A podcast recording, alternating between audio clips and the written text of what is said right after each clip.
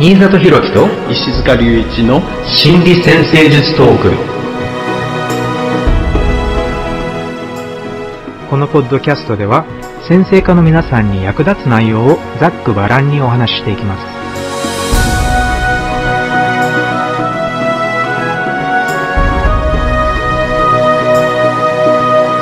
はい皆さんこんにちは。新里博樹です。こんにちは。石塚隆一ですよろしくお願いしますはい。今回は、12サインと成長の方向性第2弾、大牛座の天体でお送りしていきたいと思います。はいまあね、大牛座というと、まあこれはノエル・ティル先生の言葉になるんですが、築き上げて維持するエネルギーね。何かを築き上げるエネルギー、そして築き上げたものを維持するエネルギーという言葉。そして、ありのままの状態を維持する欲求。えーありのまま、またはこうあるべきという状態を維持する欲求であるというふうによくね、ティル先生がおっしゃっていました。この二つの言葉、築き上げて維持するということ、そしてありのままあるべき状態を維持するっていうね、そういう言葉を中心に大志座についてちょっと考え始めていきたいと思うんですが、そうですね。まあ、これは割とわかりやすいところから考えていくと、まあ、大牛座は地のサインっていうこともあってて、地のサインっていうと、どうしてもね、やっぱりこう、現実的な部分、または物理的、物質的な部分っていうのが強調されやすいのではないかと考えられるんですが、この場合は物質的、つまり、例えば経済的に何かを安定した基盤を築き上げて維持する。または、社会的に安定した社会的地位とかね、そういうのを築き上げて守っていくっていう表現も、おそらく大志座がま成功していくっていう、または成功している大志座の表現としてはとてもわかりやすい表現なのかなと思うんです。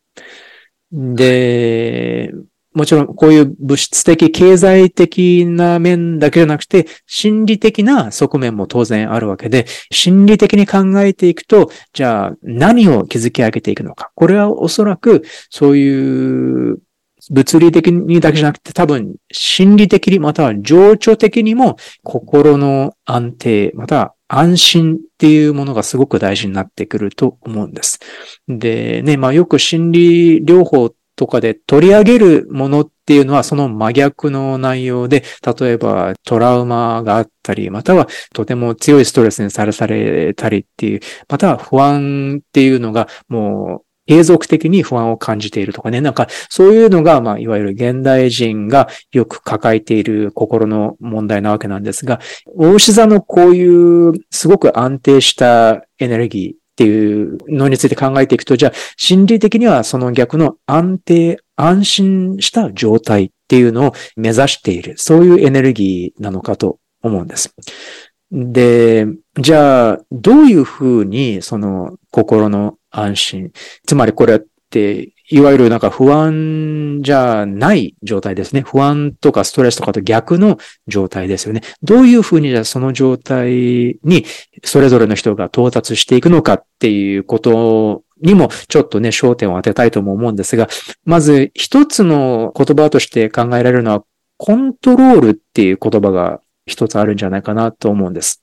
何かをコントロールする。つまり、自分のコントロールできる状況っていうのが多分重要なんじゃないかと思うんです。もちろんそれは、例えば、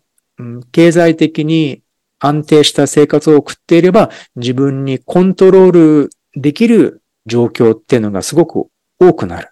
または社会的な地位を築き上げることで自分が、こう、安定したコントロールできる状況っていうのがまた増えていく。こういうふうに考えると、コントロールできる領域を増やしていくことで、不安やストレスからだんだん、こう、自分のことを守ることができるっていう意味で、自分自身の環境をコントロールできるとかね、そういうような心の動きっていうのももしかしたら、まあ、これは実は大石座だけじゃなくて、サソリ座とか、まあ、いわゆる不動級って言われるね、際に結構見られる心の動きなんじゃないかなとも思うんですけど、なので当然この大牛座がじゃあ安定を求める、安心を求める上で、そういうね、環境をコントロールしたいっていうね、なんかね、そういう現れ方も結構あるのではないかと思います。はい。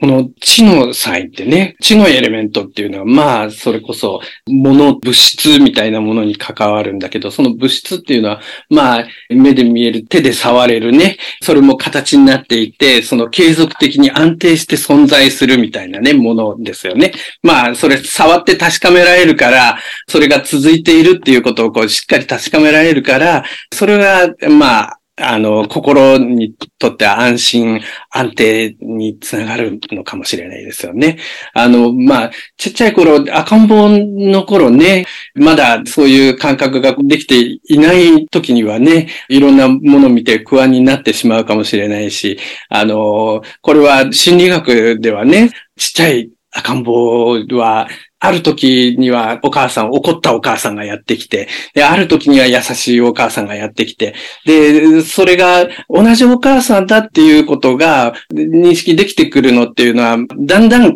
安定してきてからっていうようなところなんですが、そこで、あ、この優しいお母さんも怒ったお母さんも一人のお母さんなんだなっていうか、お母さんがずっと続いてここにいてくれるんだなっていうようなところが見えてきた感覚みたいなね。そういいうのにも、この大牛の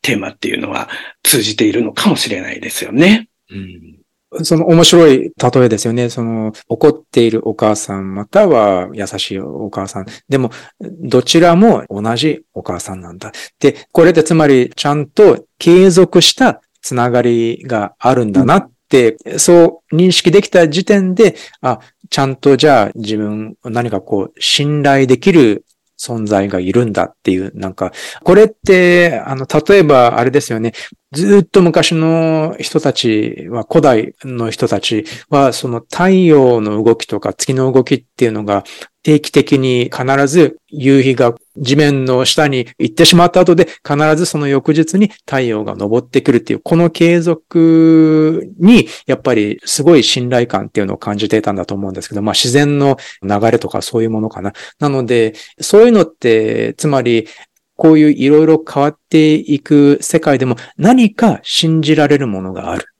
何か、こう、しっかりと続いていくものがある、継続しているものがあるっていうふうに、なんかそういう認識っていうのは、わからないことばかりではない。ほら、なんか一寸先は闇とかそういう言葉がありますけど、現代人の不安って結構そういう部分が多いと思うんですよ。その一寸先は闇っていうか、まあ、これから何が起こるのかわからない。例えば、まあ、よくね、ニュースとかでやってますけど、じゃあ、これからこう、社会はどうなっていくのかとか、経済はどうなっていくのかとかね。でも、個人的なレベルでもね、あ、これから結婚生活はどうなっていくのかとか、恋人との関係はどうなっていくのかとか、または自分の健康はどうなっていくのかとか。だから、不安な状況っていうのは、つまり、これからどうなるのかわからない。ちゃんと今の状態を維持できるのか信頼できないっていうのが多分不安の大きな原因の一つなんじゃないかと思うんですけど、ただ、それとはまた別に、こう、もうちょっと、だから、大きな視点を持ってみると、ちゃんと信頼できる自然の流れっていうのが存在する。で、それは、うん、まあなんかほら、そういう信頼できるものを、例えば、じゃあ家族っていうね、そういう継続した人間関係にものすごい信頼感を感じて、で、その家族との継続的な関係があるからこそ心が安定するっていうのもやっぱり大志座的な、やっぱりね、そういう何かを築き上げる。家族を作って維持するっていう、そういうエネルギーにもつながってくるだろうし、またはもうちょっとそういうなんか哲学的かもしれないけど、そういう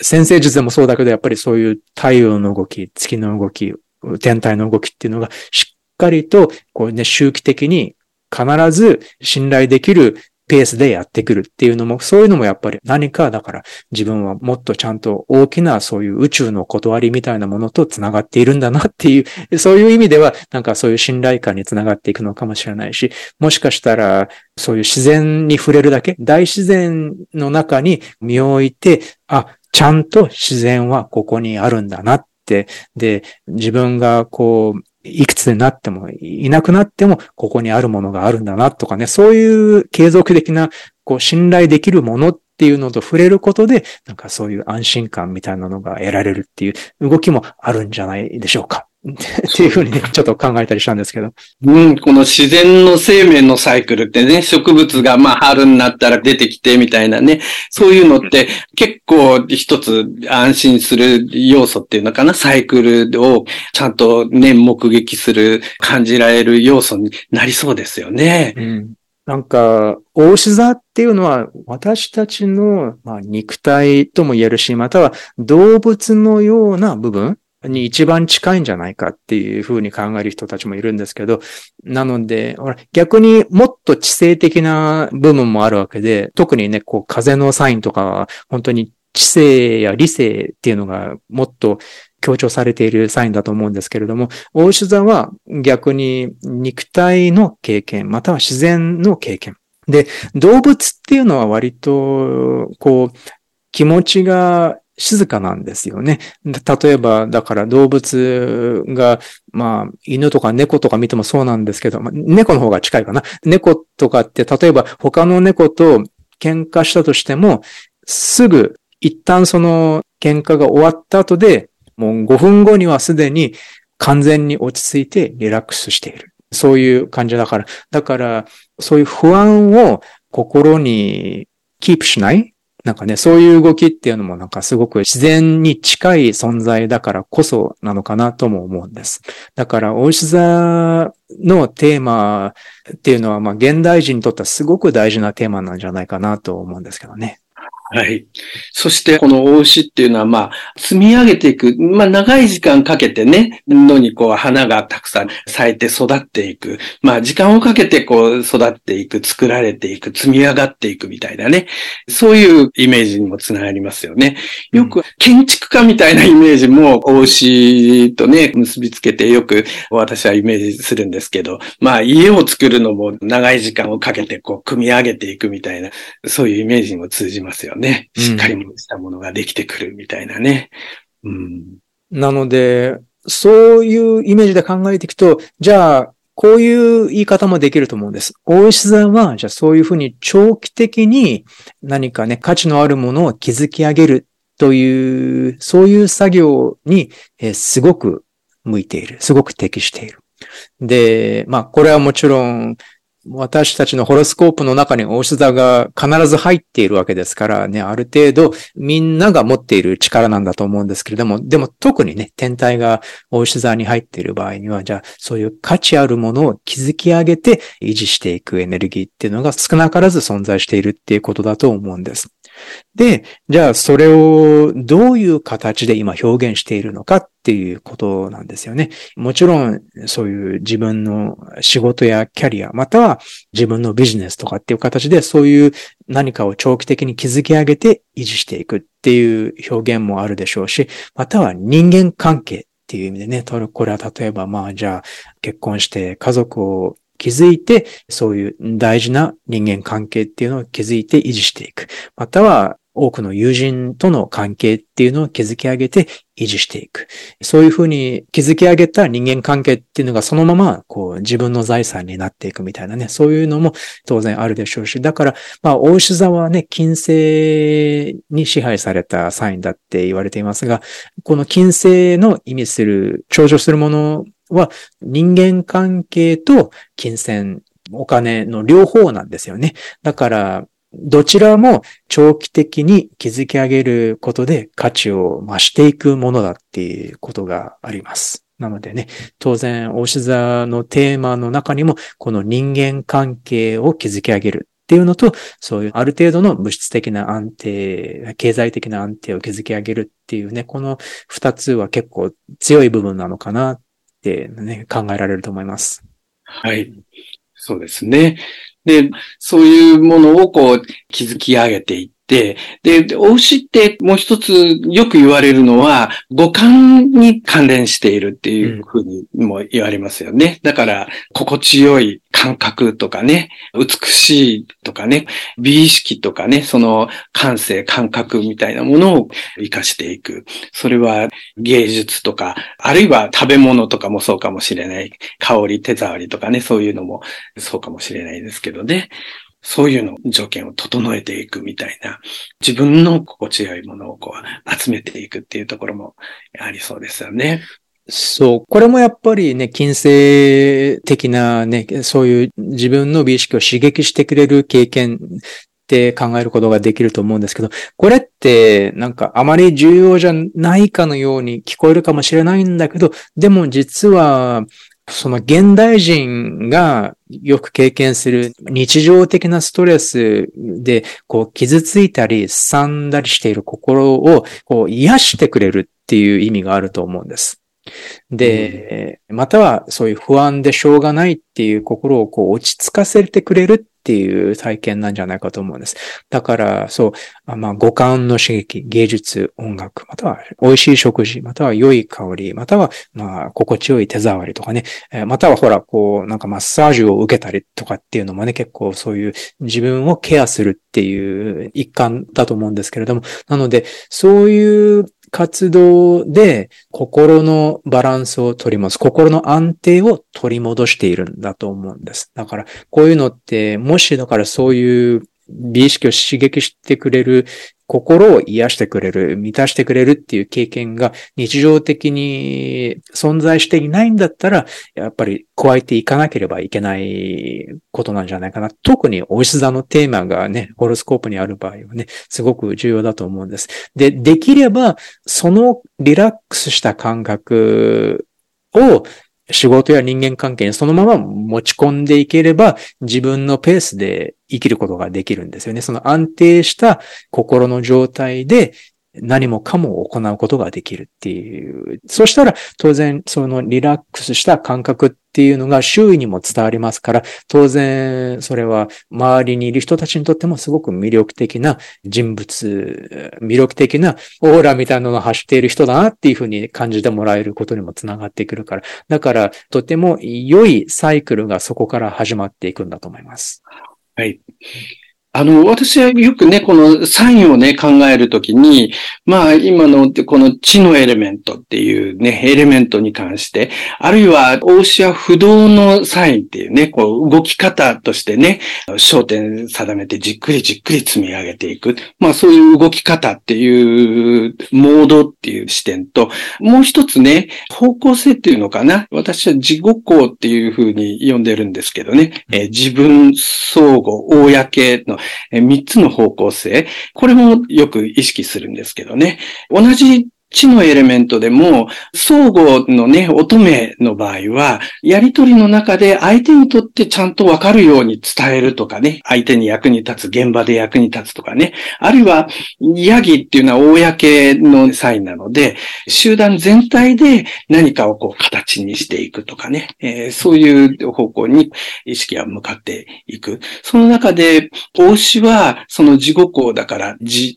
分、あるいは、あの、個人個人がそれぞれにっていうところに意識が向かっていく。そういうところを考えてもいいんじゃないかなと思うんですよね。だから、この大牛、それぞれが自分の、まあ、価値観、五感をこう、しっかりこう、動かしたりとかね、自分がもともと持っている能力をこう、しっかり形にしていったりとかね、そういう方向に意識を向けていく。まあ、そんなテーマを、ポイントを注目をしてもいいのかな、というふうな気がします。自分の中で自分にとって価値のあるものを築き上げるっていう、なんかね、だからしっかりとした自分を持った人物像っていうのが浮かんできますね。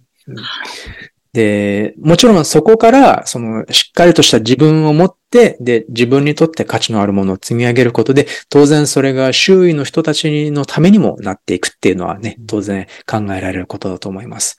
まあ、この他にもいくつかポイントがあるんですが、とりあえず今回もね、皆様からご質問をいくつもいただいております。なので、これらの皆さんの実際の体験、そしてご相談を取り上げながら、もう少し大志座のサインの成長の方向性について考えていきます。それでは最初の方のご相談です。私は少し西洋先生術を勉強したものです。今回のテーマにとても興味が湧きメールしました。私は大志座に月があります。アセンダントの近くに月があります。つまり、この場合は、大志座のアセンダントと月が両方とも大志座にあるということですね。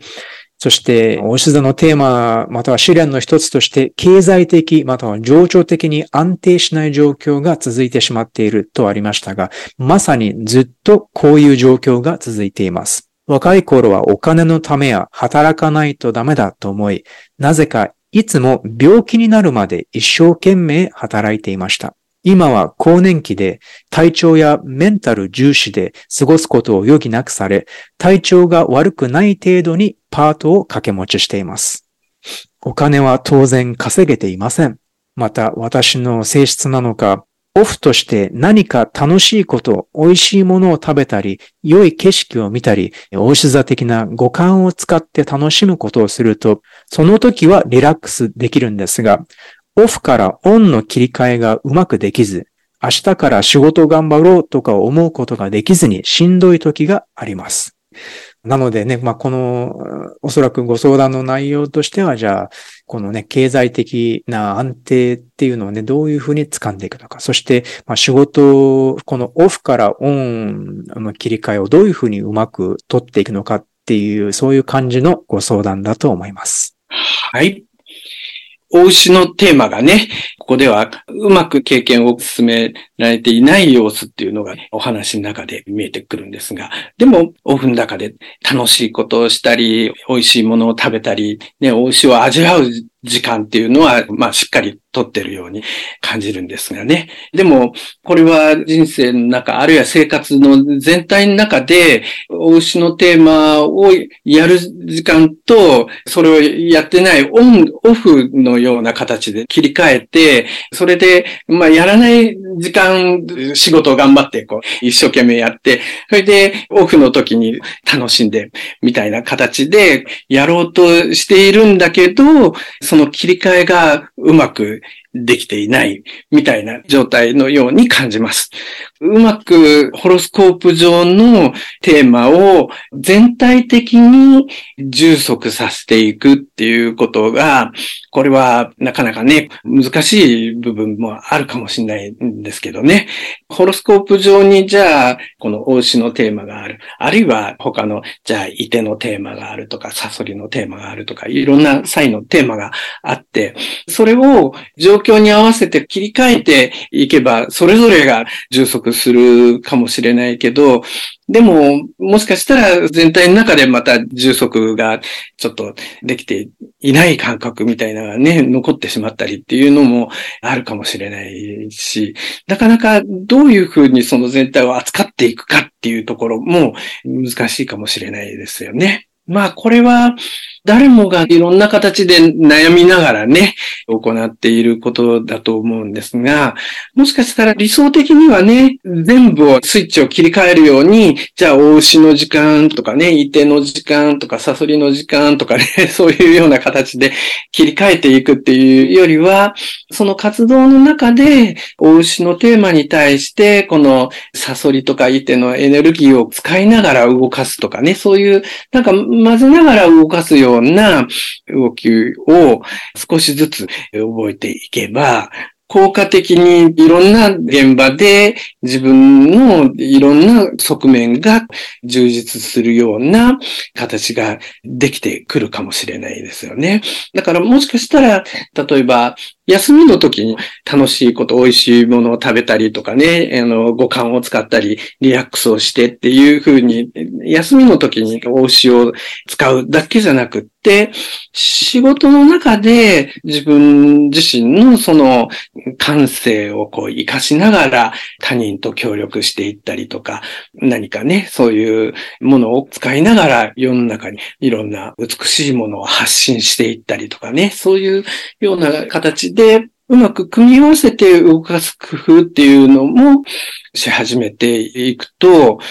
効率的に自分の全体を充足させることができるようになっていくかもしれないな、というふうに思います。それで、ホロスコープを見ると、そのお牛のアセンダントとね、月があるんですが、でも、ホロスコープ全体としては、ディセンダント側、西側の方にとってもたくさんの天体があって、西側の方に偏っている。これは、もしかすると、ちっちゃい頃に、どっちかっていうと、その自分自身のことっていうのを後回しにしながら、その状況に対して対応する。そうした方が物事がうまく回っていくんだっていうところを経験しながら、そういう意識の動き方をパターン化していった。そういうことがちょっと考えられそうなんですよね。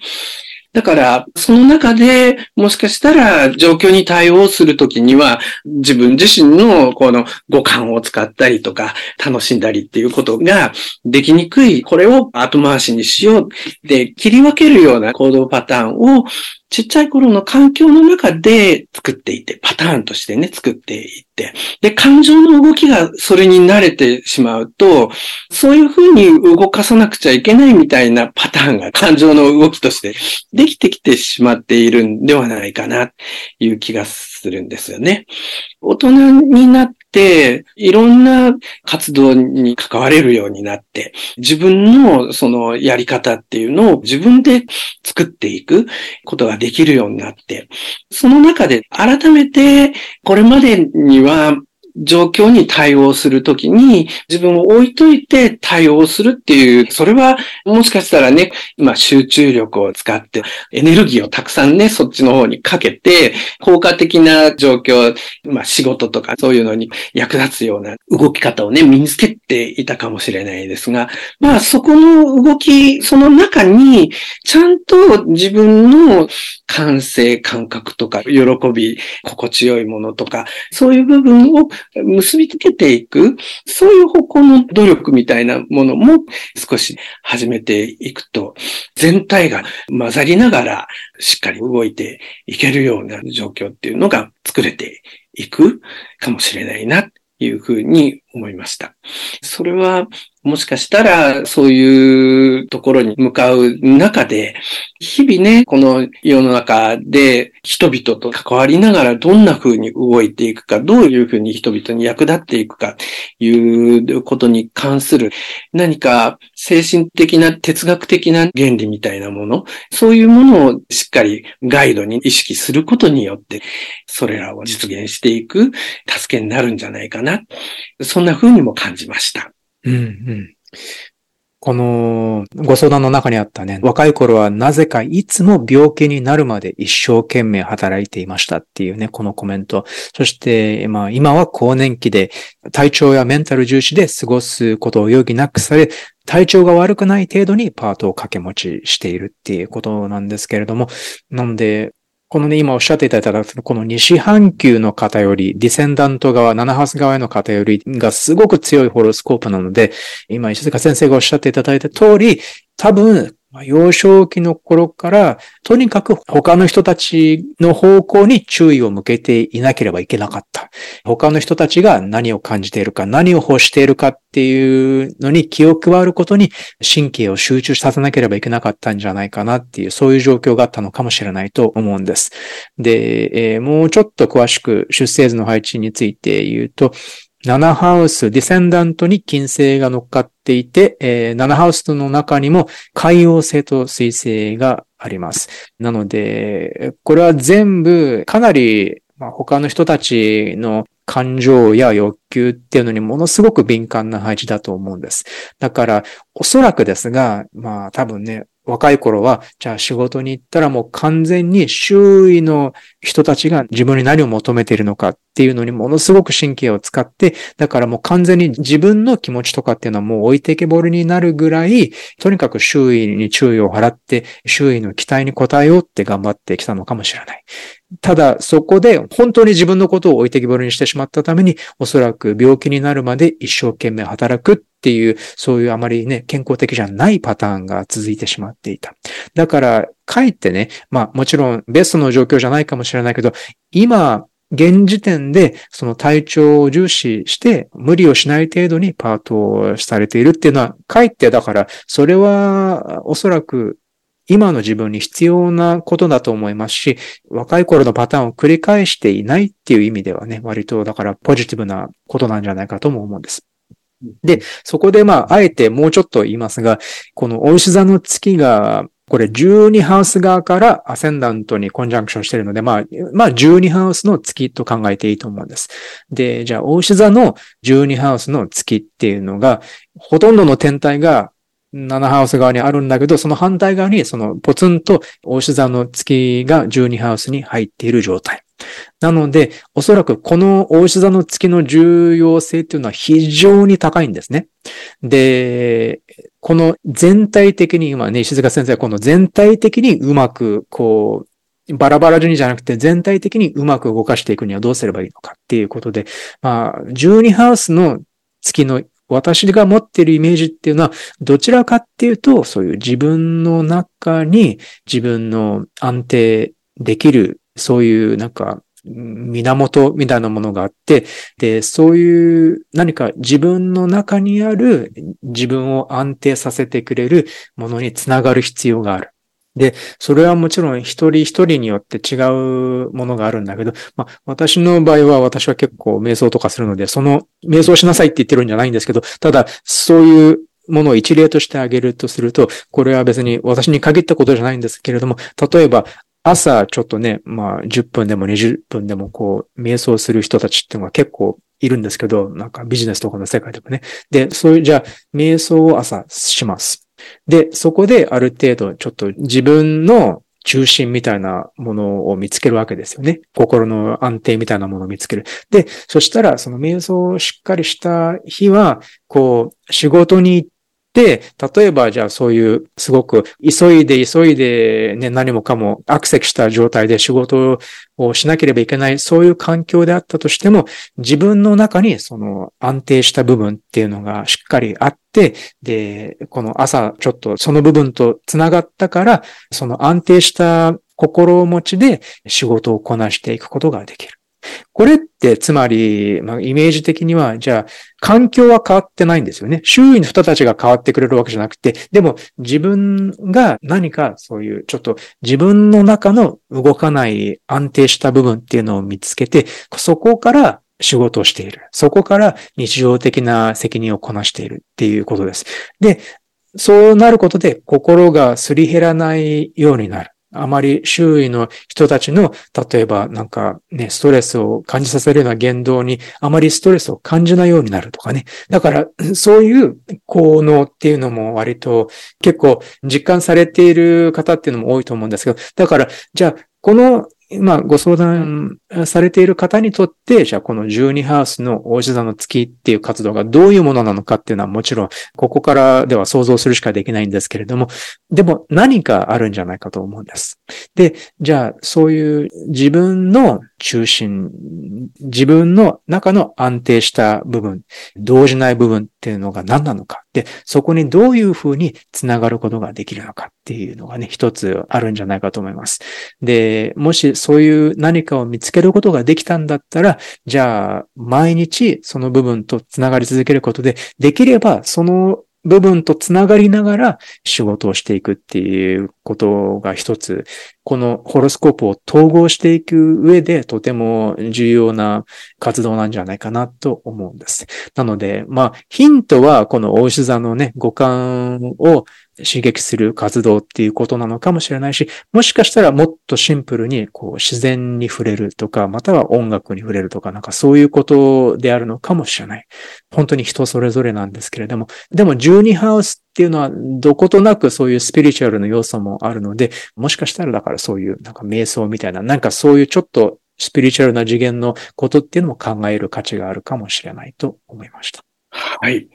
ね、このホロスコープのね、職業的な方向性みたいなのをちょっと考えた時にね、まあなんか他人の援助みたいなね、方向のテーマが結構強調されているので、だからまあそんな形でね、日々の実践の中でいろいろ気づいたことが深まって、そこでまあ自分自身がとっても安定してね、こう表現できるようになっていったら、それをこう、さらに独特のやり方を拡張しながら、他人の援助の方にまでね、力を発揮できるようなね、形になって成長していけるかもしれないですよね。本当にそう思います。なので、まずは自分がその自分の安定、心の安定を見つける方法っていうのが必要になってくるんだけど、でもその方法を見つけて発展させていくことで、もしかしたら今度はそれが人のために役立つっていうね、そういうような表現が見つかってくるかもしれない。だとしたら、もしかしたらそれが、じゃあパートの代わりになってくれるような仕事になるっていう可能性もありますからね。はい。だとすると、もっとなんかね、才能がもっと、こう、満足いく形で発揮できるようになってくるかもしれない。そうですよね。だから仕事をやりすぎて体を壊すんでなくて、皆さんに仕事をしながらこう健康でいられるようなね、サポートをしていくみたいなね。そう。そしたらもう本当にこの物語が全部の経験に意味があるような、そういう、うん、そういう感じにね、見えてきますね。はい。なので、まあ、ぜひ、ちょっとね、こう、ちょっと調べて探求してほしいなと思いました。はい。えっ、ー、と、では、もう一人、えー、取り上げてみましょう。えー、静香先生、新里先生、いつもポッドキャスト楽しみにしています。私の出生図は、大牛座に月火星土星がコンジャンクションしており、さらにこの土星にサソリ座の木星がオポジションをとっています。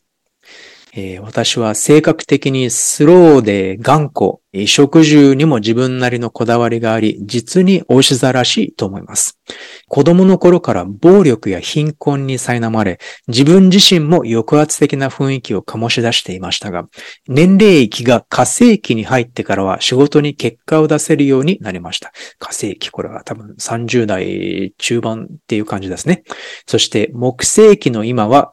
強量な自分にしては珍しく応用に振る舞うことができ、経済的にも安定し、ここまで生きてきてよかったと感謝の日々を送っています。これは、つまり、まあ、40代中盤っていう感じですかね。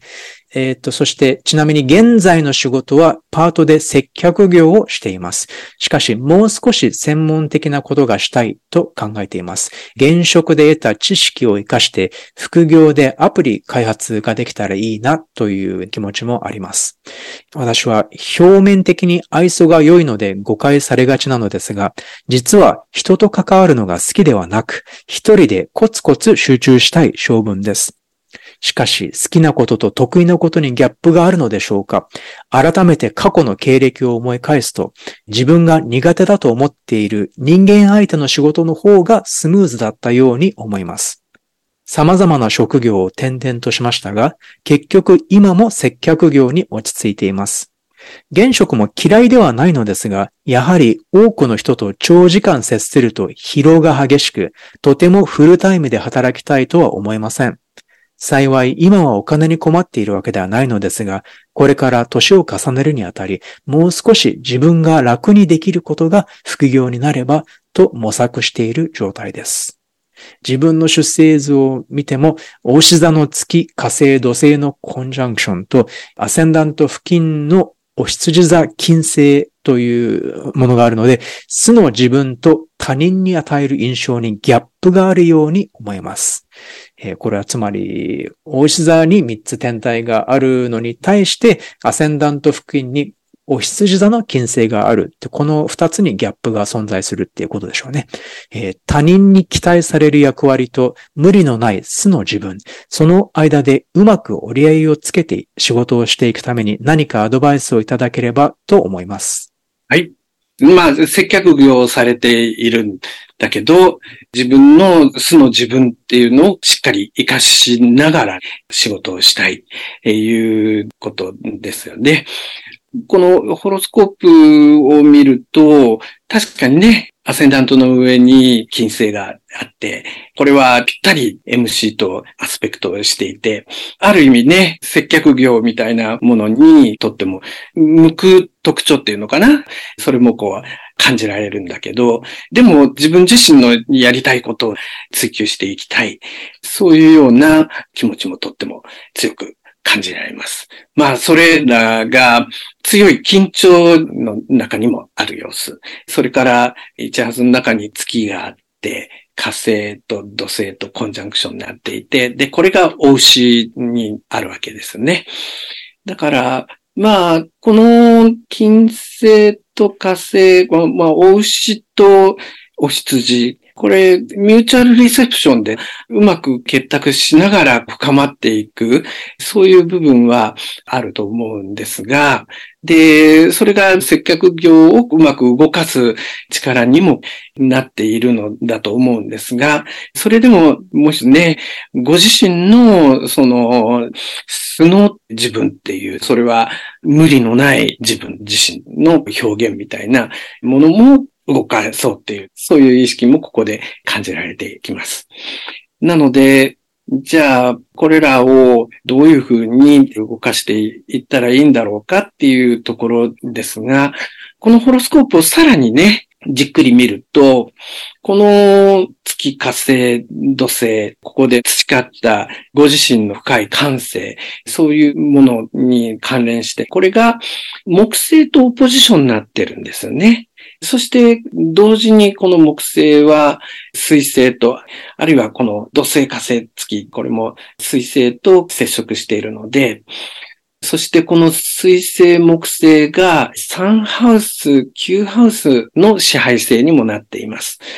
だから、これはもう一つ、そのような形で培ってきた感性、感覚みたいなものを、より広い社会、みんなに向けて発信をしていく、情報流通とかね、そういう、なんか流通に乗せていく、そういうようなイメージも考えられるわけですよね。だから、もしかしたらね、お話の中で出てきた、現職で得た知識を活かして副業でアプリ開発っていうことを考えているようなんですが、このまあ、アプリ開発っていうのの中で価値観を世の中に向けて発信していく、こういうような活動ができていけば、この部分に向けてもね、ご自身の中にあるテーマを動かしていくことができると思うんですよね。まあ、そういう中に、その素の自分っていうかね、その自分がとっても重要だって感じている、まあ価値観、感性みたいなものをそこにパッケージにして発信していくみたいなことができると、またさらにね、充実が深まっていくような気がします。で、そういう方向性みたいなものも実際に意識されているのでね。だから、ぜひね、それを実現して、ホロスコープ全体の充実を深めていっていただきたいなと思うのですが、ホロスコープをここで改めてね、こう見てみると、ホロスコープ自体が全体的に東半球の方に偏っているっていう特徴があります。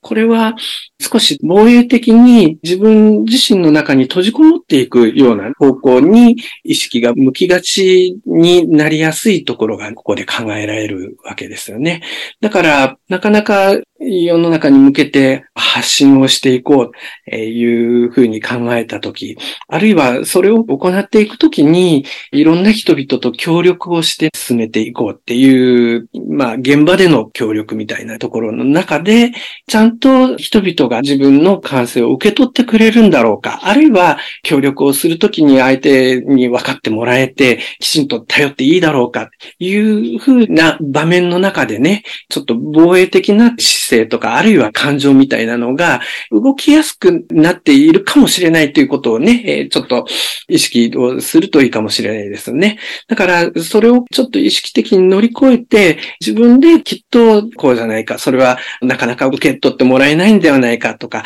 相手が分かってくれないんではないかっていうふうに先にね、決めてしまわずに開い、協力していく、共有していこうっていう方向に意識を向けていく、そういう部分がね、とっても鍵になるんではないかな。そんな風に感じました。すごく重要なポイントだと思います。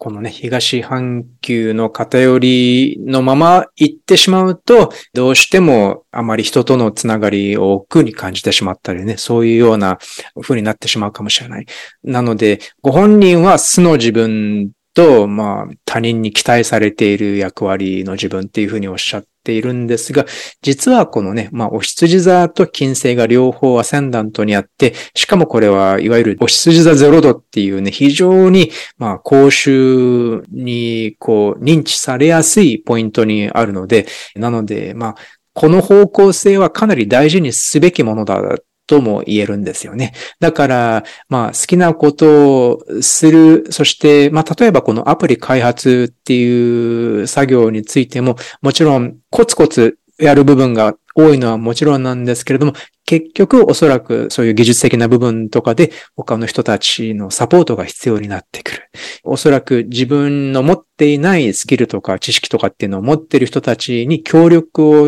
要請する、頼りにする。他の人たちにまあお願いして、つながりを持って頼りにするとかね、そういう信頼関係を築く必要が必ず出てくると思うんです。なので、そういう時に、このまあ、お羊座金星っていうこのポジションをしっかり活用していくことになるのかなとも思うんです。だから、この大牛座の月、火星、土星っていうこの方向性自体はものすごくたくさんの努力をコツコツできるっていうことでね、これは素晴らしい方向性だと思うんです。だけど、ホロスコープ全体を活かすっていうことを考えてみると、もうそのエネルギーだけじゃないからね。だから、どうしても他の人にサポートを頼んで、そしてそれを得られるだけの、なんていうか、まあ、カリスマっていうのかな？その人と付き合っていく力。で、そういうものをおそらくこれまでのね、接客業を通じて十分身につけてこられているっていうことだと思うんです。だから、それは活かせるものをしっかり活かして、このね、アプリ開発ならね、アプリ開発を実現させてほしいなと思いました。はい。はい。まあね、こういう感じですね。で、まあ今回もちょっとね、また時間に近づいてきているんですが、もう一つ大石座について言っておいた方がいいポイントがありまして、これはね、よくノエル・ティル先生がおっしゃっていたことなんですけれども、大石座、まあ特にね、大石座の月とかに多い傾向なんですけれども、変化を恐れる傾向がある。っていうふうにね、ティル先生が時々おっしゃっていました。もうちょっと具体的に言うと、変化っていうのは必ずね、まあ今の日常、今の秩序が変わるっていうね、秩序がこうちょっと一旦崩れて、また別の秩序が形成されるっていう、そういう変化の状態では必ず不安があるわけですよね。もうこれまでの安定した状況が一旦壊れて別の秩序が生まれるっていうことですから。だからこの変化に伴う不安っていうのを、大志座がすごく強く働いている場合には、その変化に伴う不安を恐れる傾向として現れるかもしれないっていうふうにティル先生がおっしゃっていました。なので、安定したい、安心したいって思うあまりに、もしかしたら現状維持っていう選択を常に選んでしまうかもしれない。もしかしたらそれが自分にとってベストじゃない可能性があったとしても、それでもとりあえず安定しているからっていう理由で現状維持を選んでしまうかもしれない。これは良くない場合は望ましくない状況だったとしても、現状維持を選んでしまう可能性がある。だから、本当はそういう望ましくない状況に自分があるとしたら、現状を打破する必要がある。でも現状を打破する場合は、やっぱり変化に伴う不安を経験しなければいけないので、だからそれをあえて、その不安があったとしても、あえてそういう変化を選ばなければいけないっていう状況も必ず来るんですよね。なので、まあ、そういうタイミングはね、またなんかトランジットとかでね、よくわかりやすい形で現れることも当然あると思うんですけれども、これはご相談いただいた方たちに限らず、やっぱりそういう大志座のこう強い一部、心の一部となっている、ホロスコープの一部となっている人にとっては、やっぱり時々そういう現状維持を選びたくても変化を選ばなければいけない瞬間っていうのはね、来ているのかもしれません。特に、ちなみにトランジットの天皇制がね、こう、今、押し座をこうね、通過中ですから、やっぱりお牛座もね、こう、どんどんどんどんその天皇制の変化のエネルギーっていうのをこう受け続けているんですよね。だからこの、もうまだまだ多分2年ぐらいかな、2、3年は続くと思うので、こういうね、お牛座にとっても変化の時期が今来ているんじゃないかと思います。はい。このありのままの状態を維持する、えー、変化を恐れるっていう話なんですが、ノエル・ティルさんはそのありのままっていうだけじゃなくて、あるべき状態を維持するっていうふうな言葉もね、加えているんですよね。うん、それで、そのあるべき状態っていうふうに考えたときに、もしかしたらそのあるべき状態は今のありのままとは違うかもしれないっていう、それでもあるべき状態の方を意識すれば、変化をね、こう地道にそっちを目指して変化に向かって進むことが、お牛のその特徴を活かしてね、進むこともできるんじゃないかみたいな気持ちを込めてね、あるべきっていう言葉を使ってるんじゃないかなと思うんですけどね。うんそれもとっても参考になるんじゃないかなっていう気がしました。そうですね。そう。だからこの変化、そして安定、このバランスをね、どういうふうに、時には変化を求めて、時には安定を求めてっていうふうに、こうね、繋いでいくのかっていうのがね、すごく、もう本当に一人一人によって、その時の状況によって違